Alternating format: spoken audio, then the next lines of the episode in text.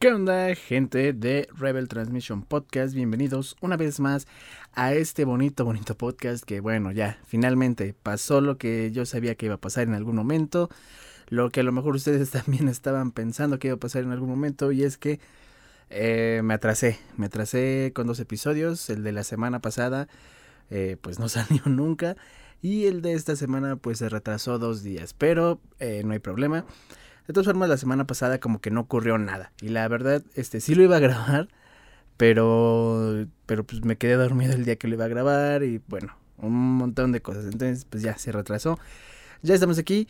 Lo que sí es que, eh, pues de The Last of Us del episodio 6, sí voy a hablar, obviamente. Voy a intentar que este episodio no sea tan largo porque tenemos tres temas muy, muy largos. Ay, caray, no sé qué fue eso, que eso, ¿no? Hay gente en las escaleras, creo. Es que este micro, o sea, ya estoy grabando con un nuevo micro. Ustedes van a notar la diferencia cuando escuchen el episodio.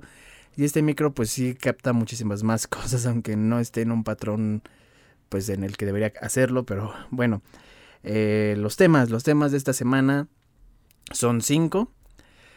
Tres son de series y bueno, comenzamos con el episodio 6 de The Last of Us, el episodio 7 de The Last of Us, nos pasamos al episodio 1 de la nueva temporada del Mandaloriano, que eh, pues también es protagonizada por Pedro Pascal y donde tuvimos un episodio bastante, bastante bueno, estuvo muy divertido.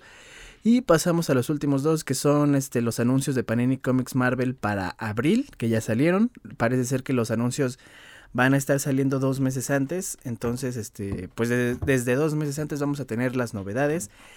Y eh, finalmente el estreno de Ant-Man and the Wasp Quantum Mania, que ya hice mi reseña en el canal del Taco Geek, pero también voy a hablar de esa película aquí, en el podcast de Rebel Transmission.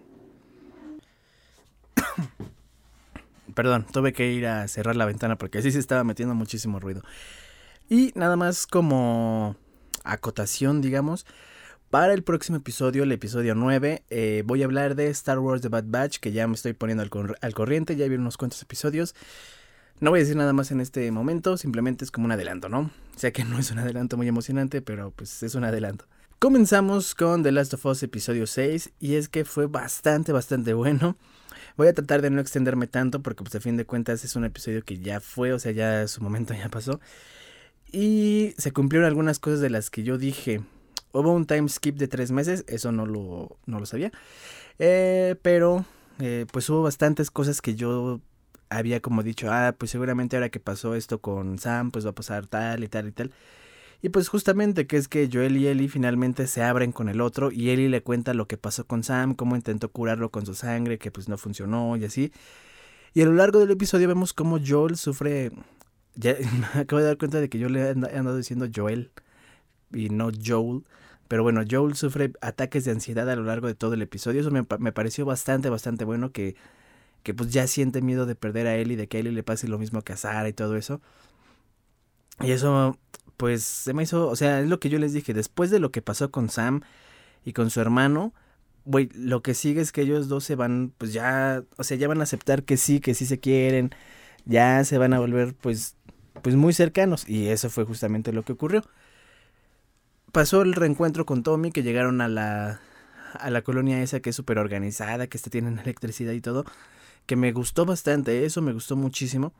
Y Joel se comporta como un imbécil con Tommy cuando este le dice que va a ser papá y que, o sea, sí se pasó este Joel. Que pues sí, Tommy tiene razón. No es, o sea, lo que le pasó a Sara pues no tiene nada que ver con lo que está pasando ahorita. Y pues sí fue algo como que, ah, un poquito duro, pero, pero sí se lo ganó Joel. Y pues ya ahí también vimos cómo es que Joel le dice a Tommy que sí, que sí quiere a, a Ellie, que se preocupa por ella y demás, pero que tiene que alejarse de ella. Eh, obviamente, pues sí, tomó eh, todo de la peor manera, o sea, no había necesidad de alejarse de ella, simplemente pues el güey estaba asustado pues por lo que le pasó, o sea, por lo que le pasó a Sara, por lo que pasó en la ciudad cuando él no escuchó al tipo que le llegó por atrás. O sea, creo yo que su miedo es bastante entendible. Pero sí se mamó un poquito el Joel. O sea, tomó lo, de todo lo que pudo haber hecho, lo hizo de la peor manera. Y pues bueno, el episodio termina en un cliffhanger, como ya todos sabemos. Este, pues es de que llegan ya a donde según estaban las luciérnagas en la universidad. Resulta que no están, pero sí había saqueadores que los atacan y pues en la pelea a, Joe le clavan un bate roto de béisbol. Eso sí me hizo como que, pues, no sé, no siento que un bate roto pueda hacer tanto daño de forma accidental. Así hay, hay, un perro ladrando, perdón por eso. Desde ayer, ese, todo el, día he estado ladrando ese pinche perro. Ya los vecinos se han quejado un buen y no lo callan. O sea, no lo callan. Y yo he escuchado que, que el, el vigilante ha subido a decirle así de, oigan, este, porque mi ventana da por donde está ese perro. Así de, oigan, este, pues ya ha ladrado mucho, la gente se está quejando. Eh, no, pues es que es un perro, ¿qué es lo que quieres que yo no? O sea, es una mamada, ¿no? Pero bueno. Pues el episodio 6 me pareció bastante, bastante bueno. Em, realmente no tengo muchas quejas al respecto. O sea, fue muy bueno, fue un episodio más pausado, no hubo tanta acción más que al final, un poquito al inicio, pero... Pero en general todo bien. Me gustó, o sea, me gustó el, el hecho de que los perros puedan percibir si un güey está infectado o no, que sí se me hizo como que un poquito a lo mejor ilógico, digamos, pero estuvo bien, estuvo chido. Los escenarios, todo muy bien. El inicio me dio bastante risa con la pareja de viejitos, de que prácticamente se odian, pero pues están viviendo juntos y de, este, sí, le dijiste la verdad de dónde estamos, sí, ah, bueno, ok, sí, estamos aquí. Entonces, la neta es que sí me, me gustó bastante el episodio. Les digo, no voy a hablar tanto de, de, este episodio 6 porque pues ya pasó. O sea, no es el episodio que salió esta semana. Y pues bueno. Pero en general bastante bien. Este, no sabía que era Gabriel Luna el, el que le hacía de Tommy. Me, me pareció bastante bien. Gabriel Luna yo lo conocí, pero por Agents of Shield cuando salió como, como Ghost Rider. Eh, no sé cuántos años tenga, porque la neta es que pues se ve bastante, bastante joven. Pero, o sea, Joel si se ve viejo, pues Pedro Pascal tiene casi 50 años y aparte pues con el maquillaje y todo eso, pues sí pasa por 11 años más viejo. Ah, tiene 40 años, no manches, está, está jovencito el güey, la neta es que sí. Pero sí, me gustó mucho, me gustó la química entre ambos, entre Gabriel Luna y entre Pedro Pascal, que de hecho cuentan, o sea, lo, si es, o sea, es oficial, sí lo dijeron, lo contó este Gabriel Luna, me parece, que en la escena donde este Joe le cuenta a Tommy todo y le dice que qué onda y que se preocupa por él y que, el, que Pedro Pascal se puso a llorar, de, o sea, no era una actuación, el güey se metió tanto en el papel que empezó a llorar y que pues, el otro güey también se conmovió y que sí estuvo cabrón hacer esa escena para los dos, porque sí fue una escena bastante personal. Y eso está bastante, bastante chido, honestamente. Em, y pues... Y pues bueno, eso es todo por el episodio. Les digo, me gustó mucho me agradó que, que ya finalmente se, se establece bien la química entre Joel y y ya los dos se aceptaron, ya saben que, que pues el otro es como que lo que tienen. Y eso nos lleva justamente al próximo tema, que es el episodio 7 de The Last of Us, en el que pues prácticamente todo el episodio es un flashback del pasado de Ellie ligado a lo que pasó en el episodio 6. O sea, se liga en el sentido de que pues en el episodio pasado vimos como este Joel termina herido. En este episodio comienza con que pues, lo lleva Ellie a un refugio y lo quiere curar y todo eso, pero pues Joel le dice que se vaya y ahí es cuando Ellie empieza a recordar que empieza a recordar a su mejor amiga Riley, que bueno, vemos un poquito, o sea, realmente no es como que tan el pasado de Ellie, son tres semanas antes de que empiece la serie realmente, que de hecho es justo cuando consigue la mordida que tiene pues desde el inicio de la serie y es que, este, pues vemos que, que ella era parte de Fedra, o sea, estaba en la escuela de Fedra para ser una oficial y todo eso. Y, pues él era buleada, o sea, eso, eso me pareció como que chido, o sea, no, no el hecho de que la buleen, sino el hecho de que pues Ellie no siempre fue como que digamos esa niña ruda que vemos en, en la serie, que sí lo era, o sea, sí lo era, pero no era, o sea, en el, en el en el ambiente en el que estaba no podía como que serlo tanto, digamos. O sea, pues sí, güey. La molestaron y ella se defendía, pero pues tenía la consecuencia de que la llevaban a la oficina del director y le decía, güey, tienes dos opciones. O te aguantas y te vuelves un oficial o no lo haces y te mandamos a la verga. O sea, sí estuvo cañón eso. Y bueno, pues ahí vemos que, que sí, justamente la pérdida de Riley que todos ya sabemos que está muerta, o sea, no, no es, eso sí no es spoiler, porque pues no, Riley no sale en la serie en sí, sale más bien en el episodio flashback. Y tengo entendido que este episodio se, se, se basa en un, en un DLC, en un DLC, que pues yo no lo he jugado tampoco, pero tengo entendido que se basa en eso y pues ya lo metieron ahí y todo eso. Mucha gente dice que es relleno, pero mucha gente que se está quejando de The Last of Us es gente con argumentos muy estúpidos. Ahí está el pinche perro otra vez. este, perdón, es que ando grabando en el día, generalmente grabo en la noche, pero pues eh, ya no tengo, o sea, lo estoy grabando el mismo día que va a salir, entonces si no lo grabo ahorita, van a ser dos episodios que van a estar retrasados y la neta es que no queramos eso. Y pues bueno, eh, su mejor amiga Riley llega una noche, la misma noche que a él la llevaron a la oficina del director. Y ahí pues este, ella le dice que se unió a las luciérnagas, obviamente Ellie pues al principio no lo toma bien porque pues a ella le están enseñando a matar luciérnagas, a Riley también y todo eso, pero pues ya ahí Riley le explica así como de que, güey, me voy a ir, o sea, me van a, me van a mandar a la base de las luciérnagas de otro estado muy lejano y pues ya no te voy a volver a ver, entonces quiero que pasemos una última noche juntas, pues salen a divertirse, eh, agarran una botella de whisky de un cadáver, eso sí estuvo como que, ¿por qué, ¿por qué vas a tomar una botella de whisky que estuvo días junto a un cadáver? Eso sí no lo, no, no me pareció como que muy chido. Pero eh, Riley tenía un plan. Pues si era su última noche juntas, ella quería este, hacer algo especial. Más porque ya llevaba semanas desaparecida. Entonces, este, él, hasta él se lo decía, güey, yo ya te estaba dando por muerta porque pues no habías aparecido, nadie sabía dónde estabas. Y resulta que Riley quiere enseñarle el interior del centro comercial de la ciudad, que estaba cerrado. El, el, la versión oficial era que porque adentro había muchos infectados y todo eso, que no entiendo, o sea, ok, los infectados están adentro, ¿no? Pero que los infectados no escuchan el ruido de afuera de las actividades en la zona de cuarentena y así, o sea, eso sí, como que... Ah.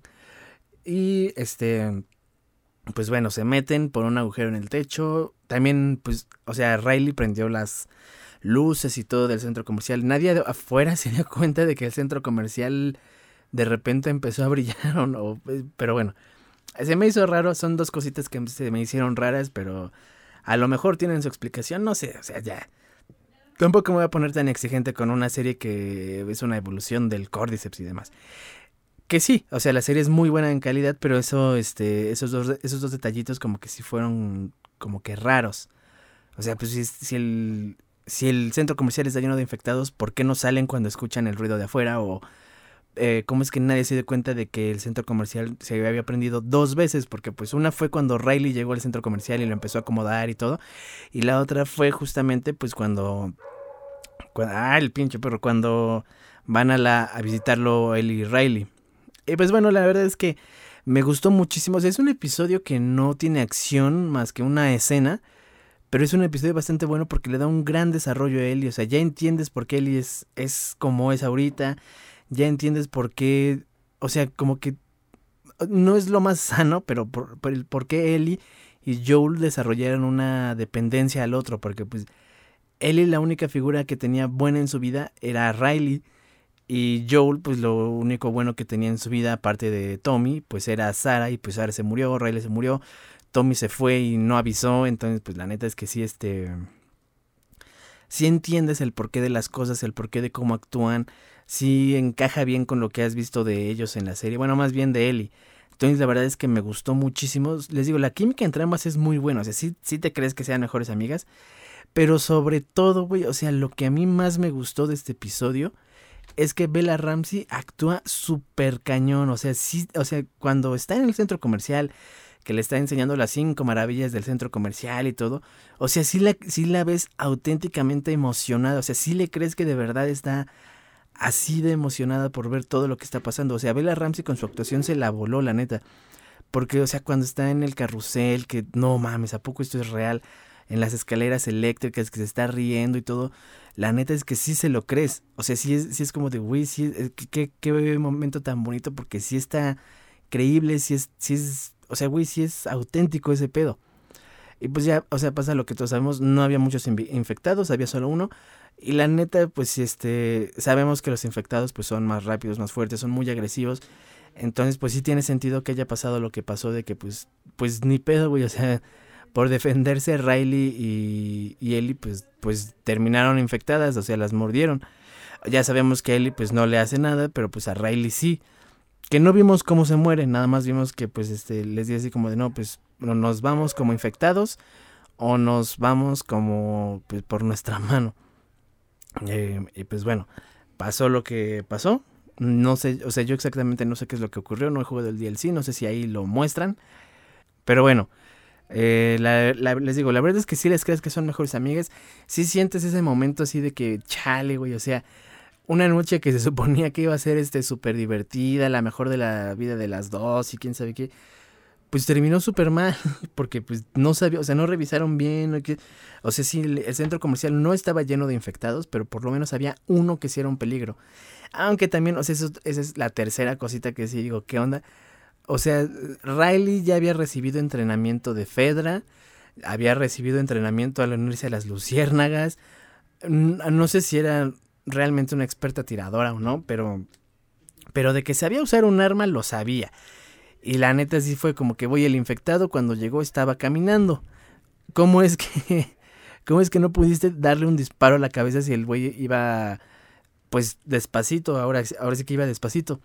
Y pues al final ya sabemos que Eli lo termina matando con su cuchillo, todo chido, bueno, no todo chido porque pues se infectaron, pero pues los la salvó a las dos de ser desmembradas. Y pues ya Ellie tiene su mordidota en el antebrazo y Riley pues le mordieron poquito en la mano, pero pues ya con que con que te hagan un rasguño, pues ya valiste madres.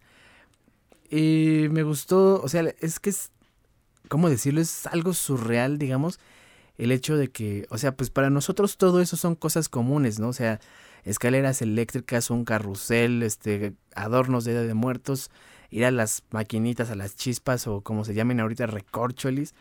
Eh, y todo lo demás, la neta es que para nosotros es algo súper común, algo que ni siquiera le damos importancia, pero está muy cañón como en ese universo, en esa serie, para esos personajes que no lo conocieron en su momento, pues sea algo totalmente nuevo, algo que, no mames, ¿a poco esto es real? Este, güey, estoy disfrutando cañón estar en unas escaleras eléctricas, mamón, y que sea tan auténtico. Creo que habla bastante, bastante bien de, o sea, güey, Bella Ramsey, si sabe mover sus cartas, tiene un buen futuro en la actuación. Yo creo que esta serie, o sea, sí, muchos la conocimos por Game of Thrones, pero tampoco es que su papel en Game of Thrones fuera tan grande.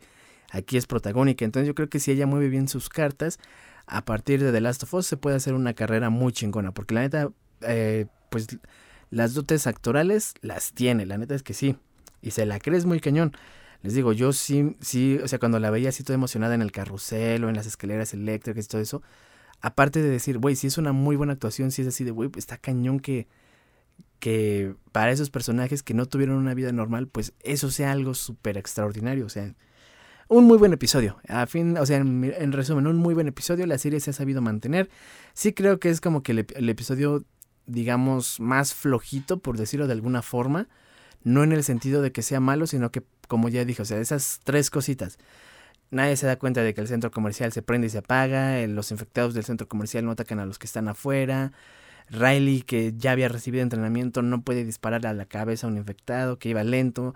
O sea, creo que aquí es como que sí tiene cosas que son extrañas, por decirlo menos. No son errores, porque sí es como de, bueno, ok, va, te la compro, pero, pero sí es como que se tomaron más, un poquito más de libertades en ese aspecto. No, no está como que tan pulido ese argumento ahí o ciertas cositas del argumento, pero en general está muy, muy, muy bien. Y ahora pasamos a lo que le da nombre a este episodio, que es el regreso del Mandaloriano en su tercera temporada, el episodio 1. Un episodio, güey, no mames, la neta es que ya hacía falta una serie así, güey. O sea, ¿cómo así? Una buena serie de Star Wars que Andor es muy buena, sí, pero este, digamos que está un poquito desapegada de, del resto del universo. De, Mandalorian sí tiene como que más eh, eso de, eh, o sea, como que sí te lo reciegan más en la cara de esto es Star Wars, esto es Star Wars, esto es Star Wars. Y con Andor no. Pero Andor, o sea, igual es una excelente serie. Obi-Wan Kenobi, pues todos sabemos lo que pasó. La neta, el único episodio bueno y que es auténticamente bueno es el 4, cuando están los flashbacks eh, con Anakin y Obi-Wan entrenando, porque se, se entrelaza todo con lo que está pasando justo en ese momento. Eh, The Book of Boba Fett es asquerosa, o sea, güey, es la serie. O sea, empezó bien, el primer episodio está bueno. Pero, güey, son seis episodios y dos te los tomas para contar la historia del Mandaloriano, pues la neta está cañón. Y aparte, Robert Rodríguez se mega mamó con algunas cosas que, güey, o sea, es Star Wars, no es mini espías. Sé que a Robert Rodríguez le gusta hacer cosas cutres, o sea, cosas que se vean culeras. Pero aquí sí se mamó, güey. Y creo que son las únicas, ¿verdad? Las únicas series live action, creo que sí. Pero estuvo chido, o sea, vimos una iniciación mandaloriana de la guardia, güey. O sea, no mames. Este, yo, yo al principio pensé que iba a ser un flashback de cómo están haciendo un mandaloriano a Din Djarin. Pero pues ya vimos que no, vimos que sí era, que era otro morrito y así. La neta se me hace. Se me hizo. O sea, se me hizo muy interesante ver, ver los ritos de los mandalorianos. Pero sí fue así como de, güey, pues que es un católico, ¿por qué lo van a bautizar? Pero está chido que, que los mandalorianos, a pesar de todo, pues sigan manteniendo sus, sus tradiciones y todo eso. Y pues ya vimos que, que, fue interrumpida por un monstruo, una criatura que estaba ahí en, en, en el lago donde estaban ellos. Pues, lo, no sé, güey, los mandalorianos no podían, los estaban haciendo cagada. Que pues yo creo que es lógico, güey. O sea, a final de cuentas, pues sí son, son personas muy letales, pero, pero pues un monstruo así de cañón, pues no pueden, güey. O sea, y no, no tenían como que un lanzacuetes o algo así como Tind Yarin en la segunda temporada que con eso se carga al Dragon Crate. No, güey, o sea, ellos tenían nada más pues sus blasters, ahora sí, algunas, algunos explosivos, pero nada que realmente pudiera dañar a la criatura, hasta que pues llega Din Djarin con su nave, que pues como ustedes saben es un caza estelar de Naboo modificado, más bien restaurado, que pues yo creo que sí debería como que echarle otra manita de gato, ¿no? O sea, como que esos agujeros que tienen el armazón como es como de, güey, se te va a meter algo ahí y vas a explotar. Y pues ya vimos ahí lo que, la primicia de esta temporada, ¿no? Que es que Din Djarin, el mandaloriano, quiere recuperar su honor, quiere recuperar, este, regresar del exilio, porque pues por haberse quitado el casco en la segunda temporada para salvar al niño, a Grogu, pues eh, lo exiliaron, lo exilió la The Armorer, ¿cómo se cómo es en español? Pues la herrera, le voy a decir la herrera, porque pues siempre está haciendo cosas de herrería, ¿no? Entonces pues, va a ser la herrera. La herrera lo, lo, lo expulsa de los mandalorianos de la guardia y pues si se quiere, si quiere volver a ser mandaloriano, tiene que bañarse en las aguas vivientes de las minas de Mandalor. Que pues por lo que, o sea, no hemos visto como tal eso, pero Mandalor parece ser que está destruido. Nos lo han dicho desde el principio del Mandaloriano, que Mandalor valió madres. Pero nosotros, o sea, hasta, al menos hasta donde yo sé como tal, nosotros los espectadores no hemos visto eso. En, en Rebels el planeta todavía estaba bien, estaba bajo el control del imperio, pero estaba bien. O sea, no, no estaba destruido ni nada, a pesar de que sí los habían atacado. Pero, pero pues era habitable y todo eso. Eh, y de ahí a lo que pasa en, el, en The Mandalorian, que es más o menos unos 20 años después, un poquito más, poquito menos, pues ya está, o sea, pues ya el planeta está destruido.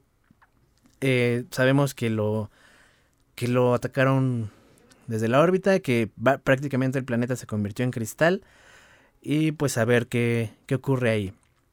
Vemos algo muy curioso, algo que se me hizo bastante curioso, es que cuando están en, en, el hiperespacio vemos justamente a las ballenas hiperespaciales de Rebels.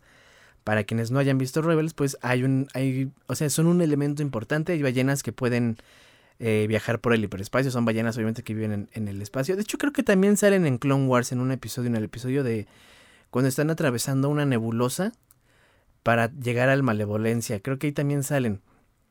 Este, pues son ballenas que se alimentan de gas en el espacio, que pueden viajar en el hiperespacio y así.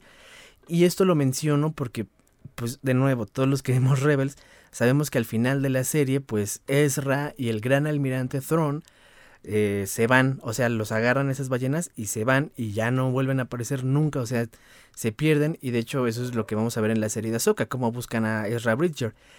Y lo menciono porque pues también en la segunda temporada del Mandaloriano, eh, pues nos, se nos dice que el gran almirante Thrawn ha regresado. Ese pinche perro, cómo me caga la madre. Este, se nos dice que, que el gran almirante Thrawn ha regresado, entonces este... Entonces, pues, eh, se me hace algo importante, o sea, a lo mejor no importante en estos momentos, pero algo a tener en cuenta el hecho de ver esas ballenas. Siento que también pues, es un buen guiño para la, la gente que vio la serie y pues bueno, o sea, pasamos a lo demás, que es que Nevarro, el planeta donde, que, donde empieza la historia del Mandaloriano, que es ese planeta donde le daban sus objetivos en una... Puta madre con ese pinche perro. Sus objetivos con una, este... En una... Ah, cantina. Pues ya, ya cambió mucho. O sea, incluso cambió muchísimo comparación de lo que vimos en la temporada pasada, que es este... Cuando va con Cara Dune y todo eso. Y ahora Griff Carga ya no es, o sea, güey, ya no es un puta madre con el perro. Ya no es un pinche este pirata, o sea, ya es un político respetado, es el un magistrado, una cosa así, pero el güey ya, o sea, incluso el güey ya defiende la decencia cuando llegan los piratas así de, güey, queremos tomar aquí, güey, eso es una escuela. No, yo quiero tomar aquí que el güey se pone en eso de que esto es una escuela, güey, no vas a tomar aquí. O sea, se me hizo cañón. O sea, digo, igual no es como que Griff carga sea el, el ay, güey, el personajazo, pero su desarrollo sí está cañón. O sea, ese es notorio y pues bueno. La neta es que sí me, me agradó bastante. Pero esto me lleva a una cuestión mala. Y no es mala en la, con la serie en sí, es que, güey, Dave Filoni, o sea, güey, Dave Filoni, todos, todos los que son fans de Star Wars lo conocen, güey. O sea, sabemos que el güey hace buenos trabajos, eh, con sus historias, con todo. Pero ya, o sea, el güey ya se está pasando de, o sea, el güey pasó de ser una persona necesaria para entender el canon de Star Wars, que, que tuviera coherencia y demás, a ser el güey que desmadra el canon. ¿Por qué? O sea, un ejemplo, lo que pasó con The Bad Batch, que cambiaron todo lo que había salido en el cómic, que supuestamente era canon, de Kanan de Last Padawan, de cómo es que lo mata, cómo es que matan a su maestra. Ah, se me fue el nombre ahorita, pero bueno, cómo es que matan a su maestra de Pavilava, creo que era de Pavilava. Cómo es que le escapa y todo, porque en el cómic eso no es así. En el cómic ni siquiera estaba de Bad Batch, ni siquiera existía de Bad Batch. Eh, también pues con la con Tales of the Jedi y lo de Ahsoka. Ah, ni siquiera con Tales of the Jedi, con la séptima temporada de, de, Clone Wars y la novela de Ahsoka, que cambia las cosas en Mandalore, que cambia cómo es que estaba Ahsoka y cómo es que Rex y ella se escapan y su tumba falsa. O sea, cambian un buen de cosas. Luego llega Tales of the Jedi y vuelve a cambiar más cosas. O sea, cada cosa que Dave Filoni hace está cambiando cosas que ya estaban establecidas, que ya habían salido. La neta es que el güey, o sea, yo creo que sí le tienen que restar un poco de control a ese güey porque ya se está pasando de verga. O sea, prácticamente, ¿para ¿de qué me sirve leer los cómics? ¿De qué me sirve leer las novelas? Si va a llegar Dave Filoni por sus huevos va a cambiar algo que ya estaba establecido. Y, es, y peor aún, güey, o sea, hace cambios en cosas que ni siquiera son de la saga, mamón. O sea, eh, salió un podcast, no me acuerdo el nombre del podcast, pero salió y lo entrevistaron a él ahí. Y el güey menciona que Grogu estuvo dos años con el Mandaloriano, no, con Luke Skywalker. O sea, entre Grogu estuvo, o sea, entre la temporada 2 eh, de, El Mandaloriano y el final de temporada de, de, de Book of Boba Fett, son dos años. ¿Cuándo nos lo dijeron? Nunca, pero tú, tú tienes que saber que son dos años. Son dos años y por eso ahora Nevarro está muchísimo mejor, por eso ya es más próspero, pero güey, o sea, se me hace una mamada de parte de Dave Filoni que la neta está cambiando cualquier cosa que a él no le parezca, la cambia por sus huevos, todo lo que ya estaba establecido lo manda a la verga y dice cosas importantes porque la neta sí es importante saber que entre The Mandalorian temporada 2 y temporada 3 hay dos años de diferencia. Las dice en un podcast que, no, que apenas iban a escuchar, no sé, güey, mil personas a lo mucho. O incluso si las escuchan más, güey, no lo está escuchando el público gigante que, que tiene la saga de Star Wars, güey. Por lo menos menciónalo ahí en una pequeña mención en el primer episodio. Ah, sí, es que pues, pasaron dos años y la ver. Güey, ni siquiera eso. La neta es que Dave Filoni sí ya se está mamando. Y por eso muchos fans de Star Wars últimamente en los grupos han pasado de amar al güey a odiarlo, güey. Porque, o sea, les digo, es que eso es una mamada que el güey cambie, cambie, cambie cosas. Nada más para tener las cosas como él le gustan. O sea, no respeta el trabajo de otros autores. Sí es una falta de respeto que lo cambien. O sea, claro, pueden cambiarlo, es la IP de Star Wars, pueden hacer lo que quieran con ella. Si el día de mañana ellos dicen, ¿saben qué? Todo lo que esto que decíamos que era canon, pues ya no es canon, vamos a hacer otra línea de tiempo. Lo pueden hacer, sí, pero la neta es que que sí se me hace una falta de respeto de Dave Filoni a los demás, el hecho de no respetar ese trabajo, de cambiar las cosas por sus huevos, y una falta de respeto de Dave Filoni a los fans, el hacer declaraciones de cosas importantes en un podcast, güey, que no va a escuchar la gran mayoría del fandom de Star Wars, es una pendejada. Y aún así hay gente que los mama como los pendejos idiotas del grupo de Jedi Alliance, que no mames, güey.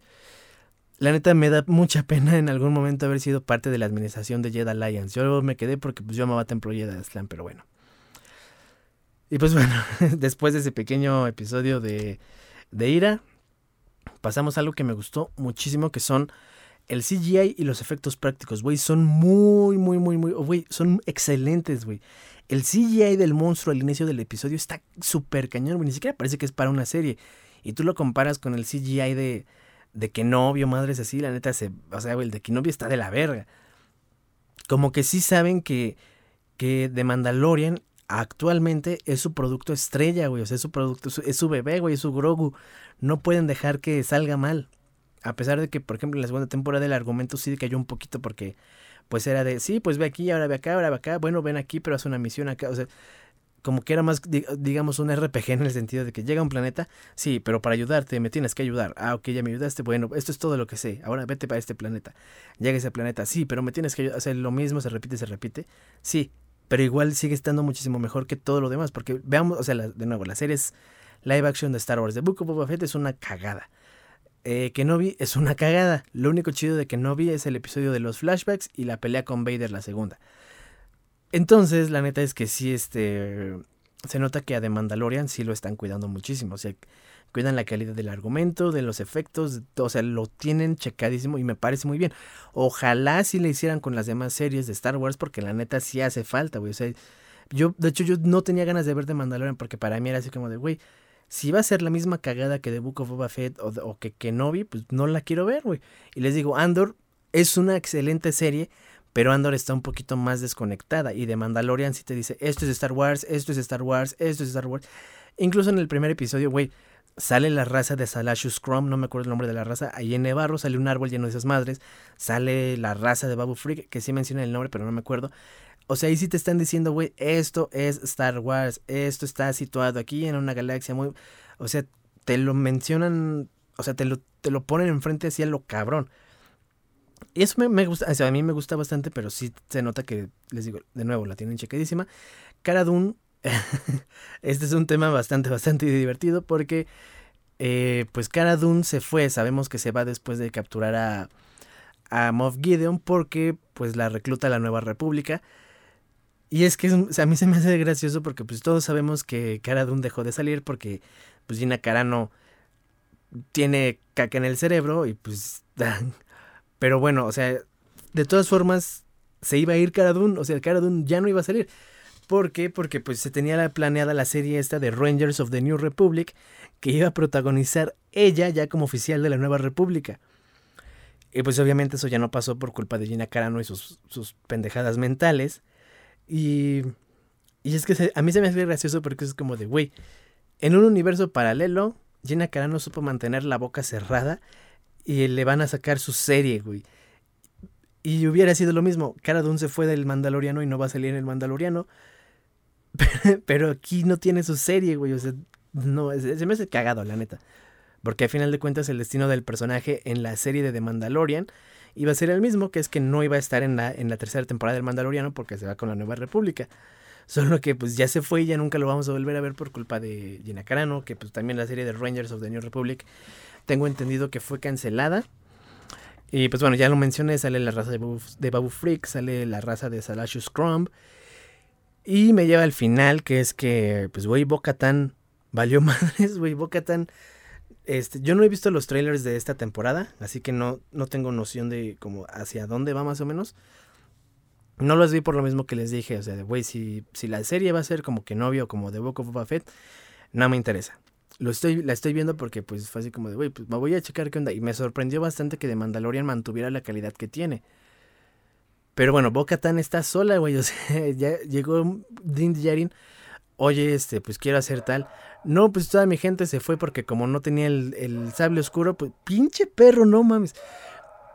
Hijo de la gran verga. Este. Como no, no, como regresé sin el sable oscuro, pues ya, valió madre, se fueron, no me quieren aceptar, este, no sé dónde están. Ah, no, sí, creo que le dice, pues están acá, pues si quieres ve por ellos. Si llegas con el sable van a hacer todo lo que les digas. Sí se me hizo muy triste el destino de, de Boca Tan, güey, porque pues Boca Tan, bien que mal. O sea, sí, esto, sí estuvo en la guardia, sí estuvo en la guardia, estuvo pues cuando llegó Darth Maul y todo eso. Pero, pero al final, güey, ella siempre quiso hacer lo mejor por su planeta, por Mandalore, güey ayudó a que no a escapar, ayudó a este Din Djarin a derrotar a Moff Gideon, o sea, güey, la neta es que la morra Bo-Katan ha hecho todo lo que, lo que ha podido por su especie, bueno, por su credo mandaloriano, por su planeta, y aún así la mandaron a la verga, o sea, la neta es que si hay una, un personaje que si hay un personaje que tenga justificado su paso a ser un villano, es Bocatán, güey. Porque después de todo lo que ha hecho que la manden hacia la verga por no llevar el sable, la neta es que sí es. O es una mamada de parte de su gente. Que lo entiendo porque, pues, güey, los mandalorianos, incluso aunque no sean del culto de la guardia, pues sí tienen unas tradiciones muy arraigadas, muy de la verga. Igual que los Jedi. Pero sí está cañón que, que a una heroína como Les Bocatán le, la hagan, le hagan lo que le hicieron, güey, nada más porque pues no regresó con el sable porque no se lo ganó en una batalla. Y pues bueno, a ver qué ocurre. No, les digo, yo no sé si se va a volver villana, no he visto los trailers, pero si se volviera villana la entiendo totalmente porque pues güey, sí se pasaron de lanza. Entonces bueno, pues también pasaron otras cositas como que vimos Vimos este a IG-11 otra vez, que pues regresó a su programación anterior. Parece ser que esta temporada va a seguir el modelo de la temporada anterior de sí, te voy a ayudar, pero pues necesito esta madre, porque pues güey, intentaron revivir a IG-11, pero lo, lo, hicieron, pero pues su programación volvió a la programación anterior de querer capturar a Grogu. Lo tuvieron que destruir y sí, este sitio lo podemos arreglar, pero necesitamos que nos consigas esta pieza.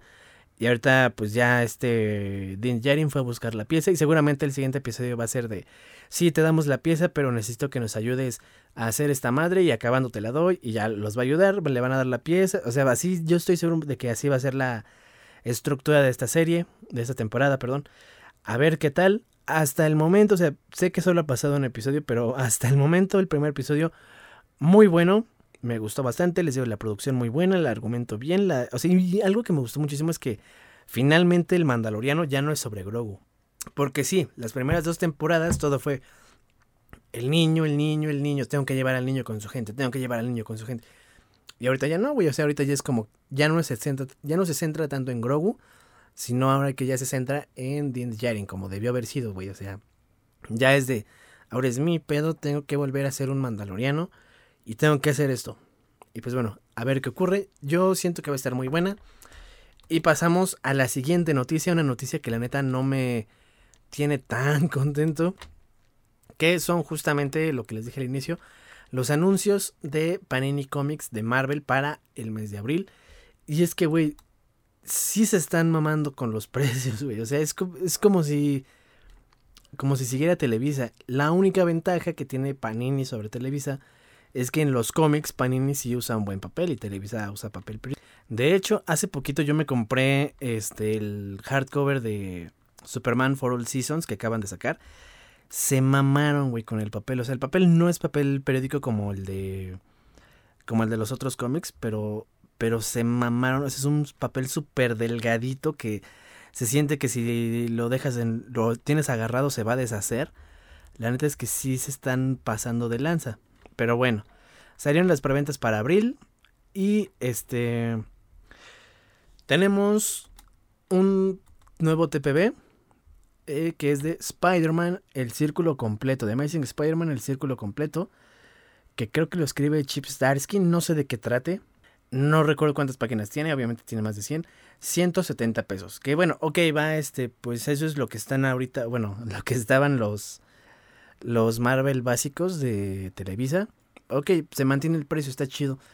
No sé de qué trate, pues me dan ganas de comprarlo para ver qué onda. Eh, pero bueno, esa es una. Sigue The Amazing Spider-Man número 2, que es el de 2022.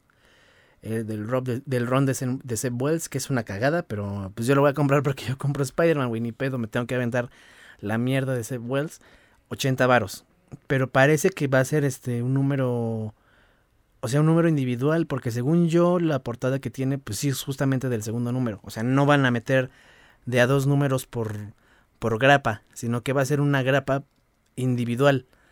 Y eso ahí, ahí sí ya se me hace una mamada, porque pues de por sí llevamos casi veintitantos números, casi, no, casi veinte números atrasados y que nos estén dando de grapita en grapita en grapita, pues voy, otra vez nos vamos a atrasar y ellos dicen que quieren cuidar la continuidad, pero bueno, y la neta, 80 varos por una grapa de 21 páginas, sí se me hace caro. La neta es que sí. 80 varos por una grapa de 21 páginas.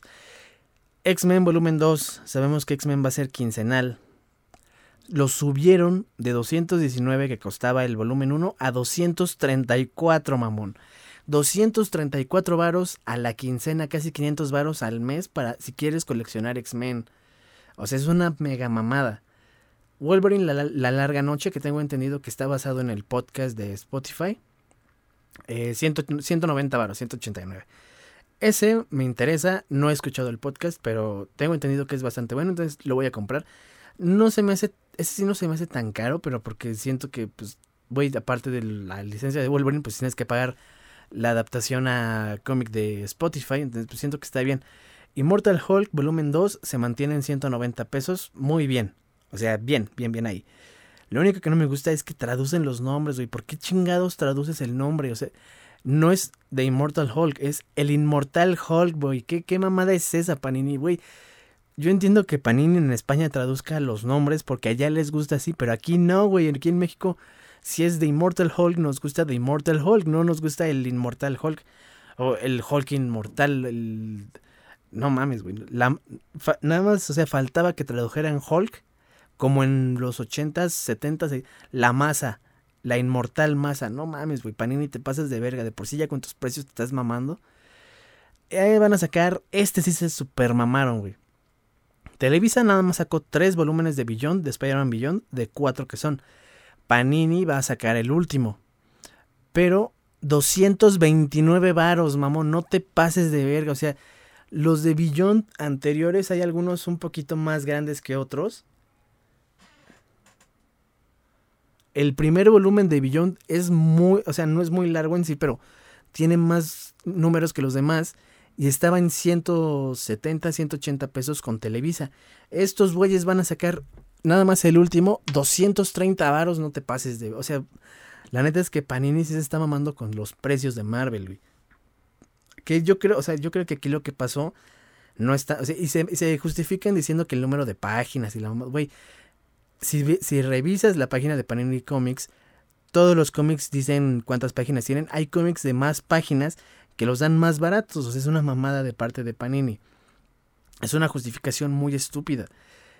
Y bueno, yo lo que, lo que creo que pasó aquí con Beyond fue que, pues, como nada más van a publicar un tomo, pues se los, les cobraron más cara la licencia. O sea, así de, no, güey, si no la publicas toda, el último tomo te cuesta más, te cuesta tanto. Yo me imagino que fue eso.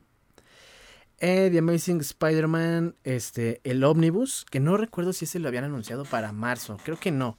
Pero bueno, es un ómnibus que trae toda la etapa de McFarlane, de Todd McFarlane, que son cosas que aquí en México no se han publicado. Hay que diferenciar, este, o creo que algunas, no sé. Pero por ejemplo, Tormento no es de The Amazing Spider-Man. Eh, creo que esa de, de, Máscaras tampoco. O se han publicado Spider-Man de McFarlane aquí, pero no de Amazing Spider-Man, hasta donde yo sé, más que los números de Venom. El 300 y cuando regresa y así, pero según yo, esto, esta, esta etapa en general no la han publicado. Va a estar en 1669. Eh, son un chingo de números, a lo mejor sí vale el precio, pero creo que aquí sí hay que estar un poquito cautelosos porque, por ejemplo, el Televisa también ya sacó su primer ómnibus y último, porque pues, también ya este, DC ya valió verga también. Eh, sacaron el ómnibus de Batman de Greg Capullo y de Scott Snyder, que trae la primera mitad, que es este desde la corte de los búhos hasta la primera mitad de, ah, de Batman Zero Year.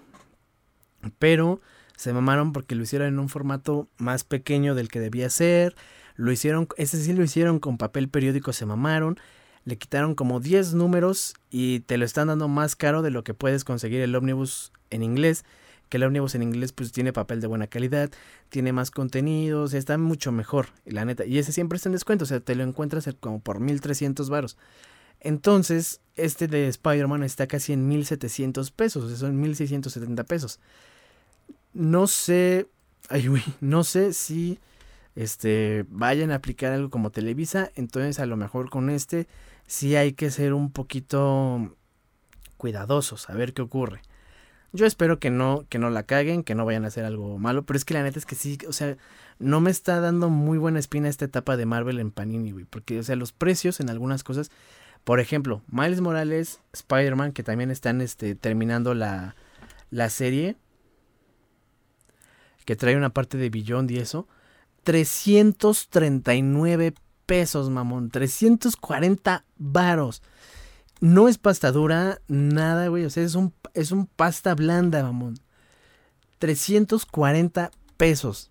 O sea, se están, o sea, los de Panini se están mamando con los precios, güey. Yo estoy seguro de que los van a terminar subiendo incluso más antes de fin de año. La neta es que sí, o sea, güey, no me causa mucha tranquilidad que Panini tenga ahora la, los derechos, güey. O sea, sí puede ser que Televisa no haga las cosas, no hubiera hecho las cosas bien, pero Panini empieza mal.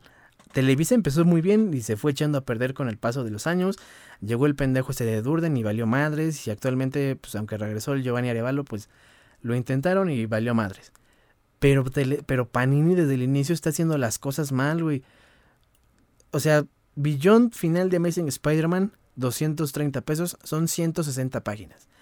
Beyond de Miles Morales, ok, son 232 páginas, pero 339 pesos, la neta es que está muy caro. O sea, son más de 100 pesos del otro, güey. Por unas 60, 72 páginas más. A ver, y vamos a buscar Beyond, les digo, 160 páginas, 230 varos. Ellos se justifican diciendo que el número de páginas y la mamada. Estoy ahorita aquí en su página de Facebook y vamos a buscar un, otro TPB, a ver, lo que sea. Recuerden eso, 160 páginas, 230 varos. Spider-Man Beyond, el último tomo de Panini, son 160 páginas y es un tomo de pasta blanda, está en 230 varos. Starlight, que igual lo publicó Panini, son 168 páginas, 8 páginas más que Spider-Man Beyond. Es un hardcover, o sea, es pasta dura, no es pasta blanda como Spider-Man Beyond. 239 varos. O sea, es una pinche perro, hijo de su puta madre. O sea, es una mamada. se están mamando con los precios esos güeyes. Luego, pues sigue Avengers del 2023, que es este de Jason Aaron, ya es casi lo último. 80 varos. Ese me han dicho que no lo compre porque está culero. Sí lo creo, los Avengers de Jason Aaron empezaron muy bien, pero están muy culeros. Daredevil. Daredevil Man Without Fear, la serie de, de John, dibujada por John Romita, creo que escribe Frank Miller. 389 varos, pasta dura. Pero, güey, ¿qué es eso? Eh, es un pasta dura en 389 pesos, mamón. Está, está bien, está más barato que los que está. O sea, güey, Televisa ahorita ya los dan 500 varos. Entonces está, está bien el precio. Pero, güey, son. Son 50 pesos más que el Miles Morales de 340 varos, güey. O sea, se están mamando. X-Men Volumen 3, de nuevo, 234 varos. X-Men Volumen 3, de nuevo, 234 varos. Y es quincenal. O sea, es una mamada. Y finalmente, eh, Marvelverse, que es este formato en el que sacan eh, historias importantes. Bueno, más bien números importantes de un personaje o así. Eh, va a continuar. Aquí empieza el de Guardianes de la Galaxia. Y está en 190 varos. Bien, me parece bien el precio. Pero en general les digo, o sea, Panini se está mamando con los precios, güey. O sea, los de X-Men están súper altos. Eh, los de Beyond ni se diga, güey. El de Miles Morales es una mamada, güey. Es una pendejada. Yo estoy seguro de que a lo mejor no tenemos Marvel por mucho tiempo, güey. Porque la neta es que no, no hay muchas personas que vayan a comprar un cómic de pasta blanda por 339 varos, aunque tenga 232 páginas. La neta es que no, güey. Y pues con eso terminamos lo de Panini, que de nuevo creo que es lo que más nos lleva tiempo. Y pasamos al estreno de Ant-Man and the Wasp Quantumania, que güey, el episodio ya duró mucho, ¿no? O sea, güey, es una mamada, es una mamada Ant-Man and the Wasp Quantumania. Pudo haber sido una buena historia. La neta es que no es mala tampoco. O sea, güey, es una madre que está ahí y ya. Para mí es eso, güey. O sea, es una película que no es buena ni mala pero no te causa ninguna emoción, pero, o sea, güey, es X. Es lo más X que existe en la vida. Y para mí, personalmente, güey, yo considero que eso es incluso peor a que fuera mala, porque es como de, ah, mm, pues nada, güey, o sea, es como de, pues no me causa nada, no me, no me dice nada, güey, es, ah, ok, y se me olvida. O sea, la neta es que yo siento que eso es peor a que sea mala, güey, porque pues de una mala película, pues hay conversación, güey, todavía va a haber quien la defienda, pero de una película X, la neta es que no. Que sí, hay quien defiende Ant-Man and the Wasp, pero... Pero bueno, a ver qué ocurre. Lo que sí es que también los escritores y demás están amando así de que, güey... O sea, el, guionista de Ant-Man and the Wasp Quantumania, que también va a ser guionista de... O más bien es guionista de Avengers The Kang Dynasty, se está mamando porque está así de güey, es que yo creí que había hecho algo muy bueno y la gente, las malas críticas sí me afecta, güey. Es como de, güey, perdón, pero tu trabajo, o sea, güey, te están pagando y eso fue lo, lo mejor que pudiste escribir, la neta es que es una mamada. Kang, güey, Kang es una mamada también, güey. O sea, no, en ningún momento te sientes realmente amenazado por Kang, la neta es que no, güey. Es más como de, ah, este güey, qué pedo. Y, y pues bueno, a ver, a ver qué ocurre. La neta es que yo, así pinche perro, como me queda. La neta es que yo no tengo mucha fe en, en lo próximo que traiga ese güey, el escritor. No tengo ahorita el nombre, pero lo estoy buscando. Y pues bueno, sí, o sea, creo que incluso yo, güey, que soy un mega fan del MCU, que ustedes, si me siguen desde el Taco Geek, lo saben. La neta es que sí, güey, ya no, ya, ya no puedo decir que, el, que no está en decadencia, güey, porque la neta es que sí, está en decadencia muy cañón, güey. De la fase 4, la única película, que, o sea, que viéndola objetivamente, la única película que sí puedo decir que es buena es Wakanda Forever. Porque, pues, obviamente la cuidaron muchísimo, güey, igual que la primera. O sea, güey, como la primera fue un madrazo, pues la segunda también tiene que ser un madrazo. Y no lo fue, o sea, sí juntó una tequilla decente, pero realmente no fue tan cañona como la primera parte. Que obviamente, pues sí, la ausencia de Chadwick Boseman y demás afecta, pero la neta es que es que sí, sí, le afectó todo lo que ha estado pasando con el MCU, sí le ha afectado, güey. O sea, es la fase 4, Black Widow, culera. ya lo hablé en el primer eh, capítulo, pero la neta es que creo yo que las únicas películas auténticamente buenas de la fase 4, Wakanda Forever y Doctor Strange. Las demás no valen la pena. La fase 5 pues ya empezó mal con Quantumania. Y las series, güey, la neta. o sea, volviendo a ver las series, She-Hulk está en un limbo. La neta no es tan mala como la gente dice, pero tampoco es tampoco es una obra de arte. Um, What If es una mamada. Ah, ni la cuento.